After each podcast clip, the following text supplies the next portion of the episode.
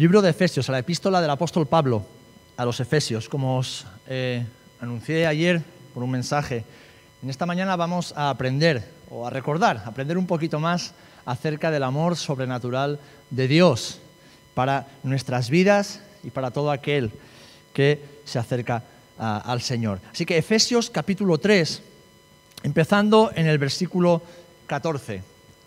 Dice, por esta causa doblo mis rodillas ante el Padre de nuestro Señor Jesucristo, de quien toma nombre toda familia en los cielos y en la tierra, para que os dé, conforme a las riquezas de su gloria, el ser fortalecidos con el poder, con poder en el hombre interior por su espíritu, para que habite Cristo por la fe en vuestros corazones, a fin de que arraigados y cimentados en amor, seáis plenamente capaces de comprender con todos los santos cuál es la anchura, la longitud, la profundidad y la altura, y de conocer el amor de Cristo que excede todo conocimiento, para que seáis llenos de toda la plenitud de Dios. Y a aquel que es poderoso para hacer todas las cosas mucho más abundantemente de lo que pedimos o entendemos, según el poder que actúa en nosotros, a Él sea gloria en la Iglesia, en Cristo Jesús, por todas las edades, por los siglos de los siglos. Amén. Amén. Bueno, hermanos, hermanas, los que acostumbramos a predicar habitualmente, siempre encontramos dificultades para eh, utilizar las palabras correctas. Y aunque uno lleve muchos años, hay ciertas, eh, ciertos mensajes que son difíciles de estructurar. Y el mensaje del amor de Dios es uno de ellos. Y podría parecer contradictorio porque dices, bueno, pero si Dios es amor, si, si es fácil hablar del amor de Dios. Bueno, es fácil hablar del amor de Dios, pero hay tantos versículos, hay tantos textos desde el principio de la escritura hasta el final que hablan y expresan, es más, es el mensaje central de la escritura, el amor de Dios por su creación. Y es, como les digo, complicado y complejo en ocasiones escoger aquellos versículos que argumenten y que presenten de una forma lo más clara posible lo que es el amor de Dios. Y saben, creo que ningún predicador habido y por haber, podrá, incluso esforzándose toda su vida, expresar en su plenitud lo que es el amor de Dios.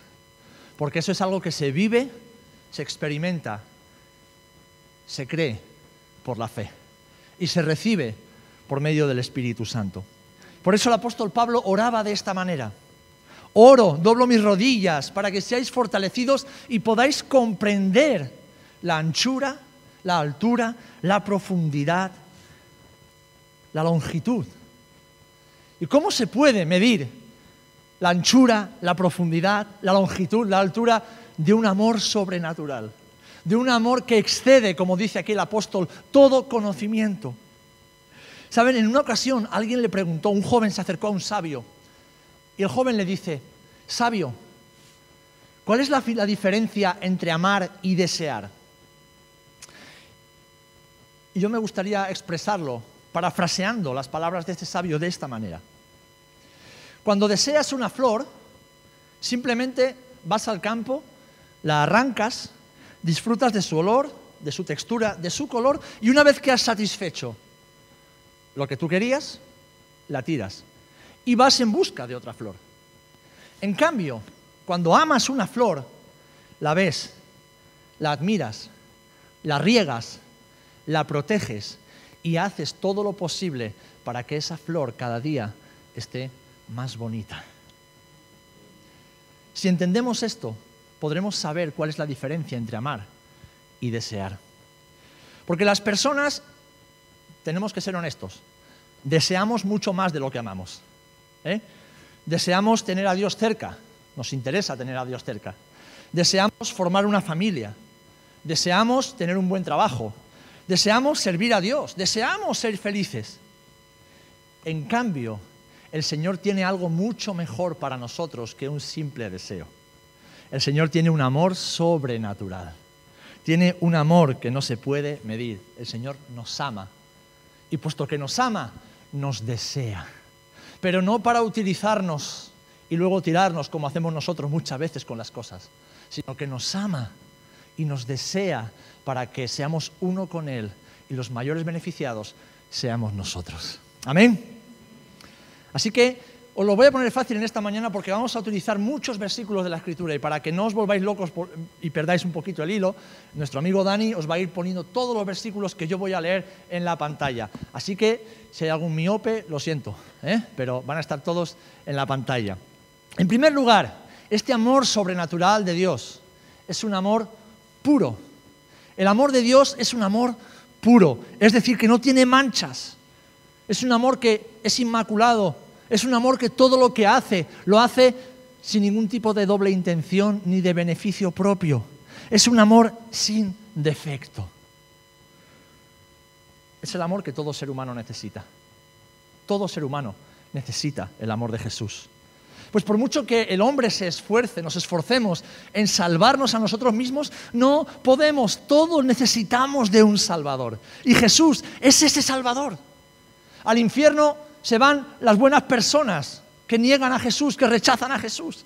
Y al cielo van los pecadores, al cielo van aquellos que somos un completo desastre en esta vida, pero que hemos entendido que nuestra necesidad mayor no es el de ser una buena persona, sino el de ser perdonados por el Padre por medio de Jesús. Y Jesús es ese Salvador, el Mesías enviado a la casa de Israel y el Mesías también de toda la humanidad.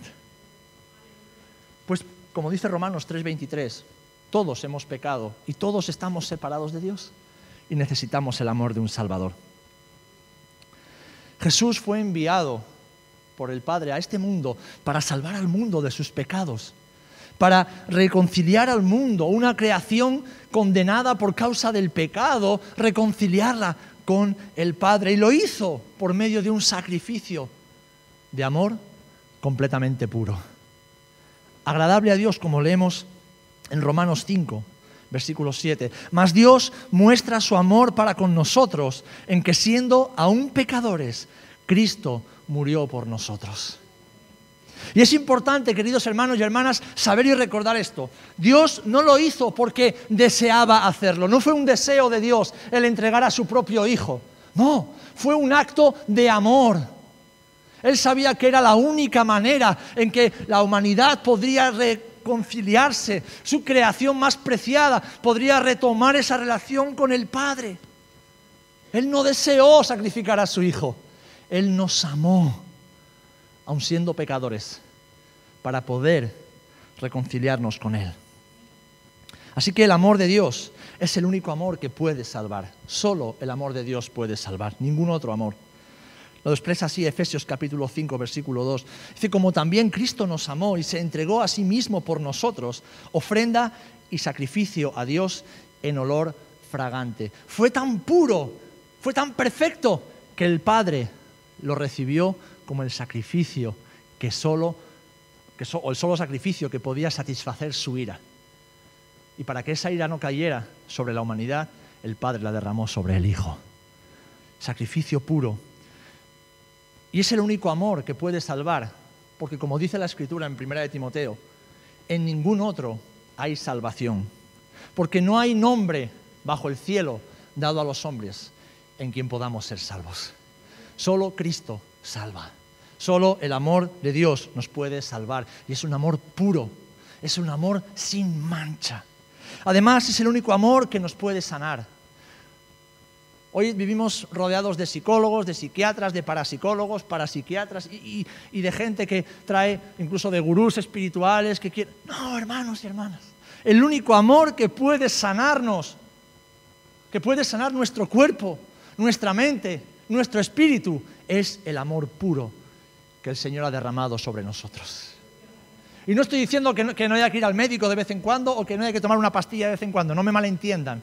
Estoy diciendo que lo único que realmente puede sanar integralmente la vida de una persona es el amor derramado sobre nuestras vidas.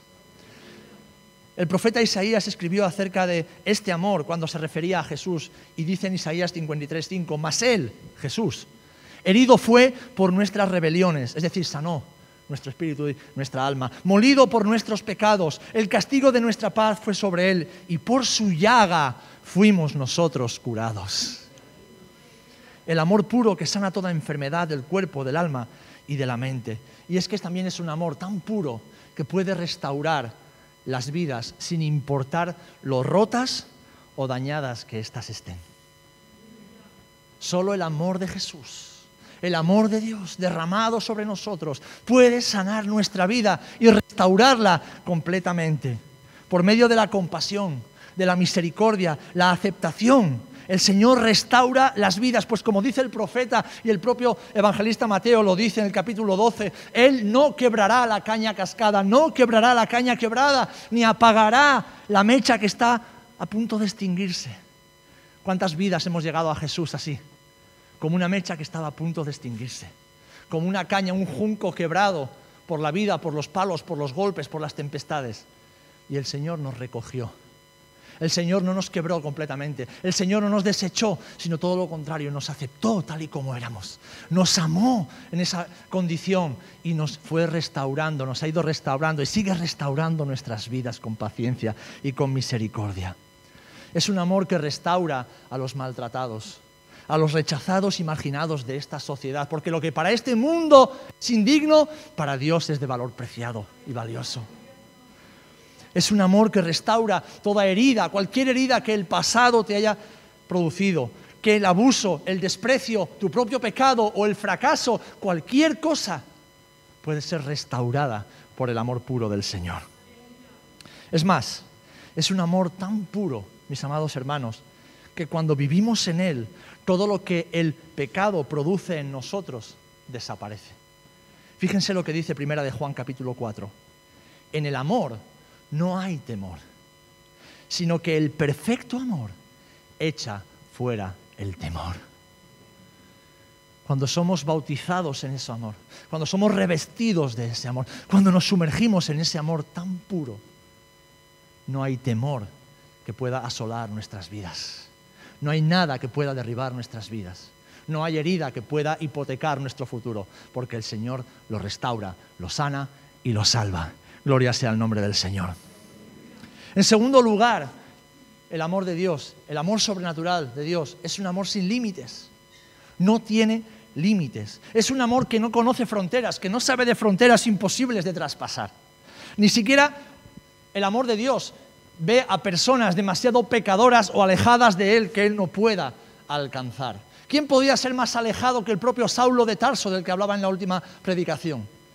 Un hombre que, creyendo que servía a Dios, perseguía a la iglesia de Dios, consentía en el asesinato de los siervos de Dios, encarcelaba y maltrataba a los hijos y las hijas de Dios. ¿Quién podía estar más lejos de Jesús?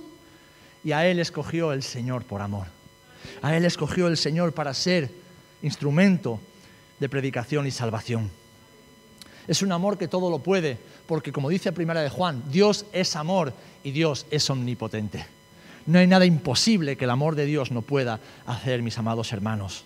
Para Él, como decía, nadie es demasiado pecador para no ser alcanzado. Fijaros lo que dice el apóstol Pablo a los Corintios. Me encanta y he buscado una traducción más actual para que comprendamos bien lo que está diciendo. Dice que el amor de Cristo, en la Reina Valera dice nos constriñe. En la versión más actual dice el amor de Cristo se ha apoderado de nosotros desde el momento en que comprendimos que uno murió por todos y que por consiguiente todos han muerto. Así que Cristo murió por todos sin excepción. Así que, como dice también el apóstol Juan en su primera epístola, si el pecador, puesto que Cristo murió por todos, si el pecador se arrepiente, será perdonado y recibido como una hija y un hijo de Dios. Primera de Juan 1.9, si confesamos nuestros pecados, Él es fiel y justo para perdonar nuestros pecados y limpiarnos de toda maldad. Aleluya. Es un amor tan ilimitado, fijaros, es un amor tan ilimitado que siendo perdonados por Dios hace posible lo imposible. Pues nos permite, escúchame bien esto, nos permite perdonar a otros sin excusa y sin excepción. Para ti y para mí, en ciertas ocasiones, es imposible perdonar.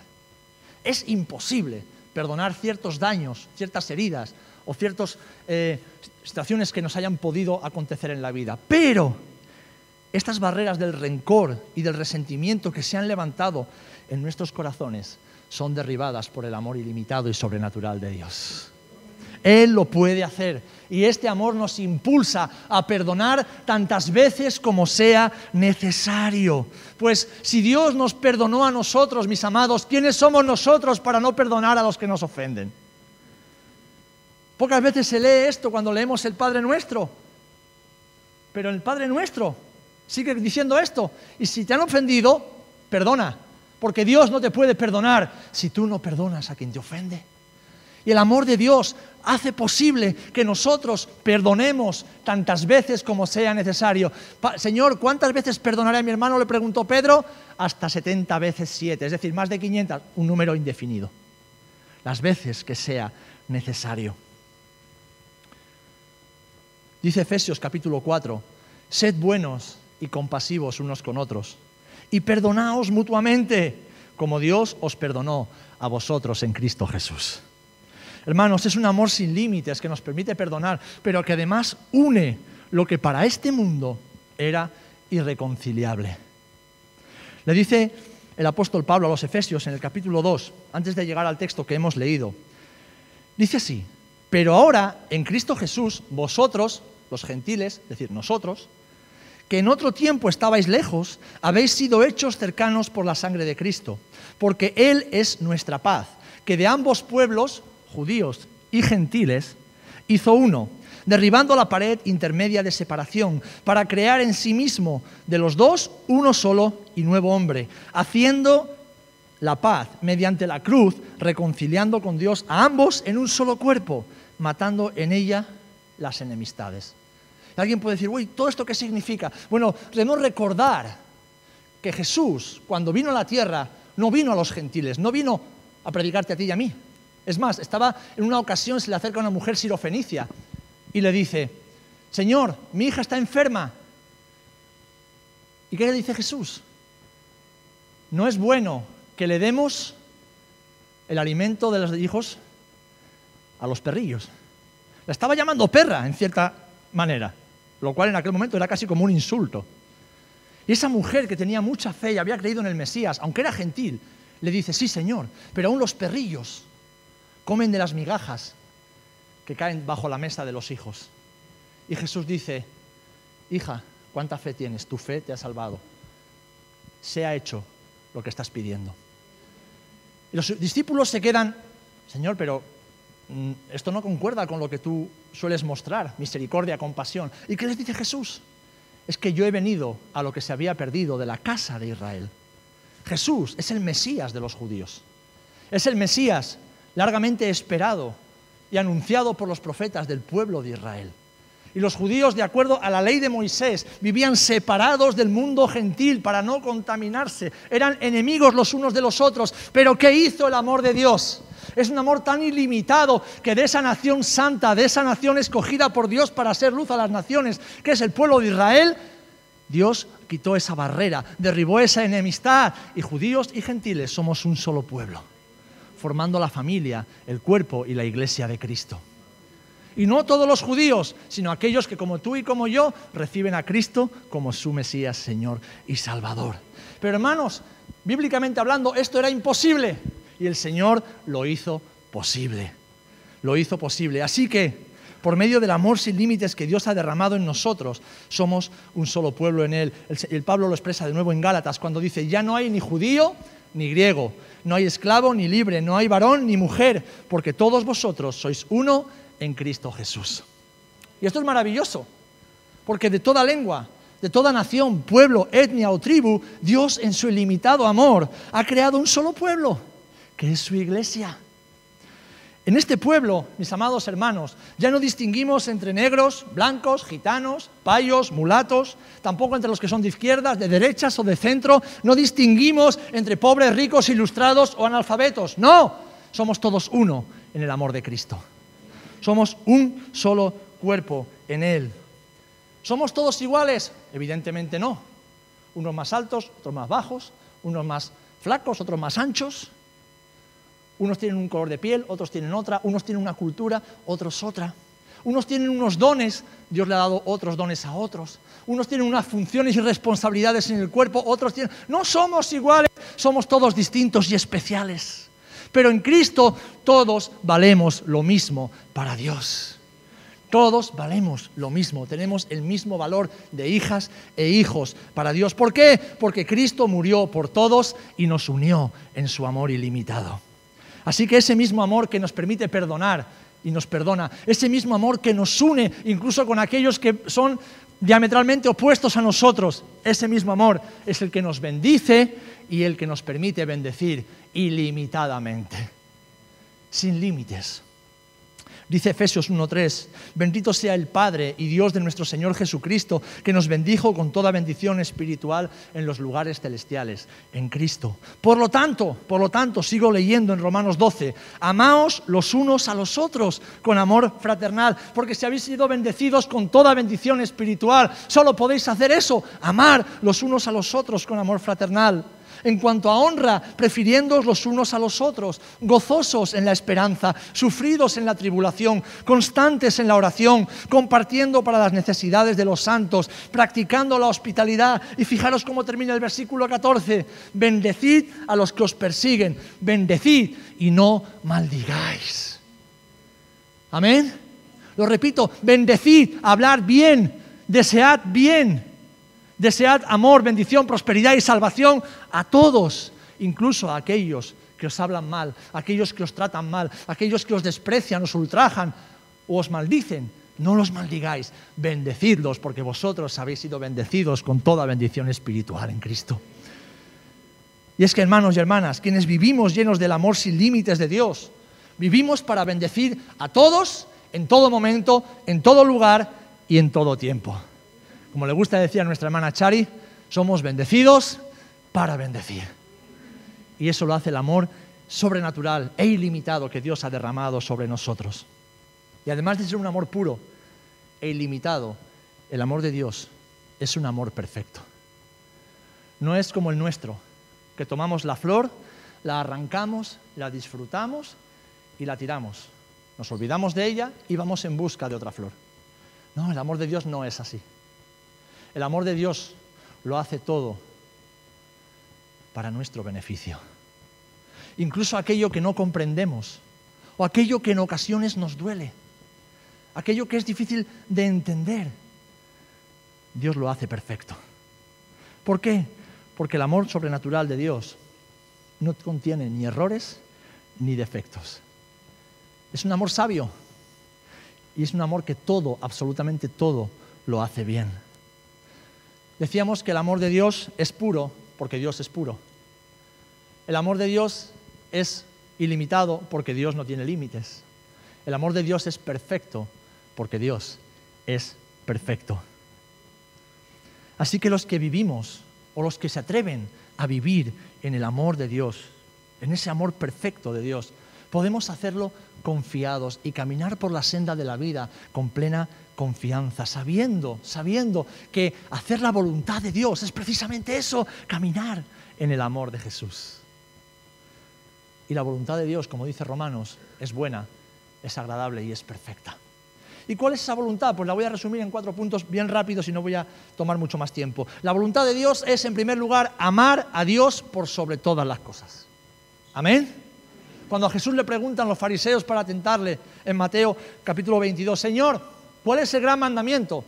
Él automáticamente, sabiendo sus corazones, va a lo que pueden entender, va a Levítico y a Deuteronomio. Dice, amar a Dios con toda tu mente, con toda tu fuerza, con toda tu alma, con todo tu corazón.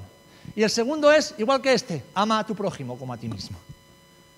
El Señor está aludiendo a la ley de los judíos y está llevándola a un nivel de excelencia superior ama. No bendigas a los que te bendicen solamente, ama y bendice a todos. Paga el mal que te hacen con el bien que Dios ha hecho por ti. Ama sin límites. Ama a Dios por sobre todas las cosas. Ama a tu esposa, a tu esposo, a tus hijos, a tus padres. Ámalos como la primera responsabilidad de tu ministerio delante del Señor. Y así podrás entonces amar a la iglesia y a la obra de Dios, porque quien no honra a sus padres deshonra a la iglesia.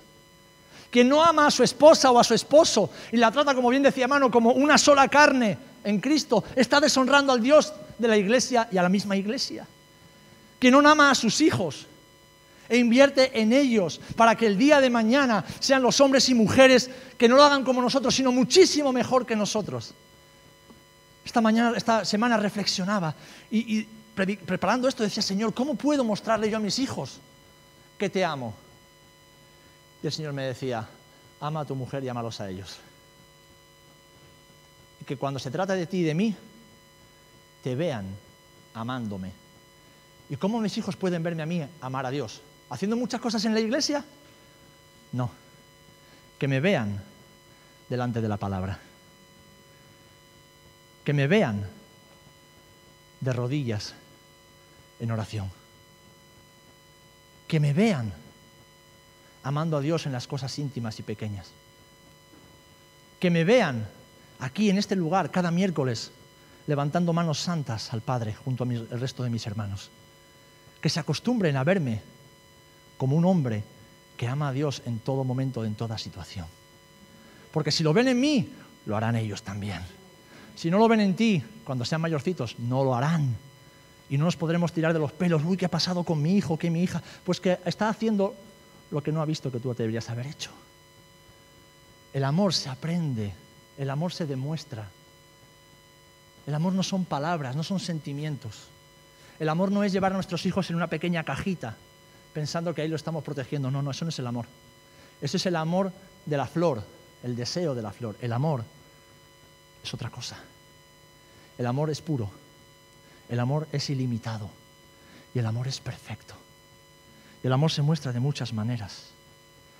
Entonces, cuando amemos a nuestras esposas, esposos, hijos, padres, estaremos en condiciones de amar a la iglesia, es decir, amar a los hermanos y a las hermanas en la fe. Para después, amar a los perdidos también.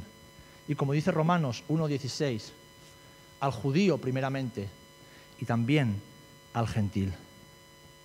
Al judío primeramente y también al gentil. Muchas personas me dicen, ¿qué obsesión tienes tú con Israel? No estoy obsesionado. Yo estoy obsesionado con hacer la, voluntad de Dios y en obedecer a Dios. Y en ser bíblico y desmontar esas estructuras diabólicas que se han levantado durante años en la iglesia, excluyendo a Israel de la salvación, excluyendo a Israel de las promesas de Dios, excluyendo a Israel de los propósitos de Dios para esta generación y el siglo venidero y queriendo poner a la iglesia en un lugar que no la corresponde. Porque Dios, de ambos pueblos, ha hecho uno solo. Y la Biblia nos dice que debemos orar, predicar y buscar la salvación del judío primeramente y también de los gentiles como somos tú y yo. Y que jamás deberíamos enorgullecernos, dice Romanos, porque nosotros somos esa rama silvestre que fue injertada en el olivo el olivo es Dios, pero la rama natural no es la iglesia, la rama natural es Israel. El Israel espiritual, que tampoco es la iglesia. Nosotros somos la iglesia junto con el Israel que ha sido introducido dentro de la iglesia por la fe en Jesucristo. Y eso es amar lo que Dios ama y amar como Dios ama. Así que hermanos y hermanas, su amor es tan perfecto, ya concluyo, que nada ni nadie lo puede anular nadie puede romper y nadie puede hacerlo desaparecer. ¿Cuántos decimos amén? El amor de Dios no puede desaparecer. Es la unión perfecta entre Dios y nosotros. Pues como dice Romanos, ni la muerte, ni la vida, ni ángeles, ni principados, ni potestades, ni lo presente, ni lo porvenir, ni lo alto, ni lo profundo, ni ninguna otra cosa creada podrá separarnos del amor de Dios que es en Cristo Jesús. El amor de Dios es lo que nos une a Él. Nada lo puede romper. Nada ni nadie nos puede separar de ese amor. Pero es que además el amor de Dios es tan perfecto que es lo que nos une, lo que nos vincula a los demás. A mí no me vincula contigo un compromiso moral, ni siquiera el hecho de que yo sea el pastor de la iglesia. No me vincula un documento que dice que somos hermanos porque pertenecemos legalmente, como a veces venimos a las asambleas. Es que yo soy miembro, bueno, pues demuéstralo todo el año y no solo en la asamblea me vincula un vínculo mayor, como dice la palabra en Colosenses. Sobre todas estas cosas, vestidos de amor, que es el vínculo perfecto. El único vínculo válido que hay entre tú y yo es el amor de Dios que ha sido derramado en nuestras vidas. Cualquier otro vínculo es mundano y no vale para nada. Se deshace con el viento. Pero cuando el vínculo que nos une es el vínculo perfecto del amor, entonces nada podrá quebrar esa unión. Amén. Es más, es tan perfecto este vínculo que es la señal que Dios ha establecido para que el mundo nos identifique como hijos de Dios. La gente no, sabe que eres cristiano porque vayas al trabajo con un pececito aquí o un pececito en el coche o diciendo que eres evangélico y vas a la iglesia. Si luego tus hechos dicen algo distinto, la gente no te identifica como un hijo de Dios. La gente no te identifica que eres cristiano porque vas con una Biblia debajo del brazo y estás dando la brasa a todo el mundo con la Biblia y demás. La gente, el mundo, te identifica de acuerdo a la señal, la marca que Jesús ha establecido como la señal que nos identifica con Dios y con la iglesia. Y esa señal es el amor. Es el amor. Es el amor.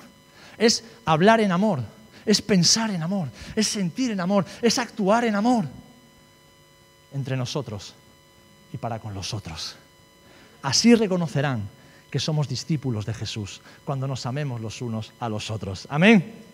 Así que queridos hermanos, somos llamados a mostrar el amor sobrenatural de Dios a un mundo que está desesperado por el verdadero amor. Este mundo busca desesperadamente el amor y lo confunde, lo sustituye por la pasión, por el placer, por las emociones pasajeras que vacían el alma de las personas. Pero nosotros conocemos el amor puro. Nosotros conocemos el amor ilimitado. Nosotros conocemos el amor perfecto de Dios que puede salvar, sanar, restaurar, unir, perdonar, bendecir y llenar de propósito cada vida. Amén. Así que nosotros que conocemos ese amor sobrenatural de Dios, estamos obligados por amor a mostrar y compartir ese amor con todo el mundo sin excepción. Empezando por los de la casa de Dios, como dice la palabra, y también con los de afuera. Somos obligados por amor. Es un compromiso de amor, es un pacto de amor que no se puede ni se debe romper. Así que en esta mañana yo voy a orar yo voy a orar para que tú y yo sigamos creciendo en ese amor. Que mi oración sea la misma oración que hizo el apóstol Pablo. Por esta causa doblo mis rodillas ante el Padre de nuestro Señor Jesucristo, para que os dé conforme las riquezas de su gloria y encontréis y entendáis, encontréis el sentido, entendáis el verdadero significado, entendáis la profundidad, la anchura, la profundidad, la altura del amor de Cristo en vosotros. Porque eso es el Evangelio. Sencillamente eso es el Evangelio. Y este mundo necesita del amor. Amén. Pero tú necesitas del amor del Padre. En la iglesia del Señor hay muchos mendigos y huérfanos emocionales. Hay muchos hombres y mujeres que no viven ni disfrutan del amor del Padre. Que religiosamente acuden cada domingo a los cultos, incluso hacen actividades y cosas para Dios, pero son huérfanos emocionales. No disfrutan de ese amor. Sus vidas no son transformadas y renovadas cada día por ese amor. Van mendigando ese amor en miles de cosas, en personas, en relaciones, en adquirir posesiones, en hacer cosas para este mundo, incluso para la iglesia. Pero sabéis, el amor de Dios es tan perfecto, es tan puro, es tan limitado, que es gratis. No hay que hacer nada ni para merecerlo, ni para recibirlo. Solamente hay que creer. Hay que creer. Debemos despojarnos de todos los amores que tenemos en esta tierra. Decía un teólogo del siglo pasado, el cristiano maduro es aquel que se deja despojar por Dios de todo aquello que le sirve como un falso refugio. Así que para poder revestirnos del amor perfecto, puro e ilimitado de Dios, debemos desvestirnos de otros amores. Y entonces podremos mostrar la marca del genuino amor, que nos amamos entre nosotros porque amamos a Dios. Padre, en el nombre de Jesús, venimos delante de ti, Señor, con un corazón lleno de agradecimiento, Padre. Estamos agradecidos porque tú nos has llenado, nos has saciado con tu amor. Señor, te damos gracias porque éramos inmerecedores de ese amor, pero tú has tenido a bien el derramarlo sobre nuestras vidas. Y no para que nos lo quedemos, no para que lo disfrutemos y lo maltratemos como hacemos con las flores del campo, sino para que lo compartamos con otros, Señor. Por eso yo te pido por mí, por mi casa, por tu iglesia, por este pueblo, Señor, por tu iglesia en el mundo entero. Señor, derrama de tu amor sobrenatural sobre nuestras vidas, Señor. Ese amor que nos hace ser compasivos, misericordiosos, mansos y humildes de corazón. Ese amor que nos lleva a creerlo todo, porque el amor todo lo cree, todo lo espera, todo lo soporta. El amor, Señor, que nos lleva a obedecerte siempre, sabiendo que tu voluntad es buena, es agradable y es perfecta, Señor. Ese amor que nos acerca a los demás ese amor que nos permite ser empáticos, Señor. Ese amor que nos permite ser esforzados y sufridos, Señor. Ese amor que nos permite ver a las montañas moverse de un lado a otro por la fe que tú has puesto en nuestros corazones, Señor. Padre, en el nombre de Jesús oro por cada uno de mis hermanos y hermanas. Los bendigo en tu nombre como hago cada día, Señor. Y en esta hora te pido, Señor, que ese amor inunde nuestros corazones, llevándose, Padre, todo amor de ídolos falsos, todo amor que tenemos por las cosas de esta tierra, todo amor, Señor, que, que nos infunde temor, Señor, todo amor que nos infunde inseguridad, Señor, todo amor que nos hace sufrir. Tu amor no hace sufrir, tu amor es perfecto, es puro, es santo. Tu amor es agradable, Señor. Por eso llénanos de ese amor, para que saciados de él seamos sanos, seamos restaurados, Señor, seamos levantados una vez más y seamos instrumentos de sanidad, de restauración, de salvación para otros, a Dios. Queremos ser útiles para ti, Señor. Y la herramienta, el arma que tú nos has dado, es el amor de Jesús derramado en nuestros corazones por el Espíritu Santo. Permítenos, Señor, ayúdanos, Señor, enséñanos ese camino más excelente del que nos hablas en Primera de Corintios ese camino más excelente que es el camino del amor. Somos tu iglesia, tu pueblo, Señor. Amamos y bendecimos lo que tú amas y tú bendices. Por eso en este día, juntos en el nombre de Jesús, en el nombre de Yeshua, bendecimos a tu pueblo Israel, Señor. Bendecimos a esa nación que tú has escogido para ser luz a las naciones, oh Dios. Te pedimos que sus corazones se vuelvan a ti, Señor. Te pedimos que cada hijo e hija de Abraham, Señor, abra sus ojos y reciban al Mesías prometido aquel que vino ya una vez y volverá a recoger a su pueblo, Señor.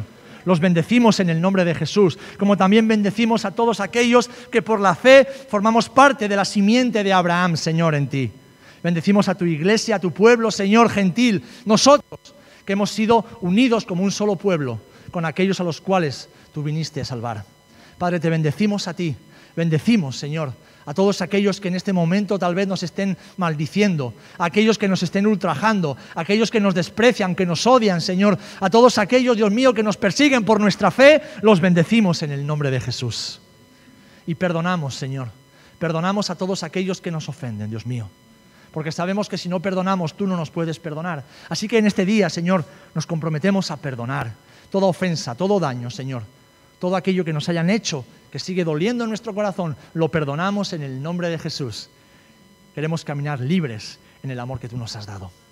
Gracias, Señor, te damos en este día. Recibe, Señor, solo tú la gloria y la honra, porque son tuyas y nadie más se las merece. Amén y amén, Señor. Amén, Señor.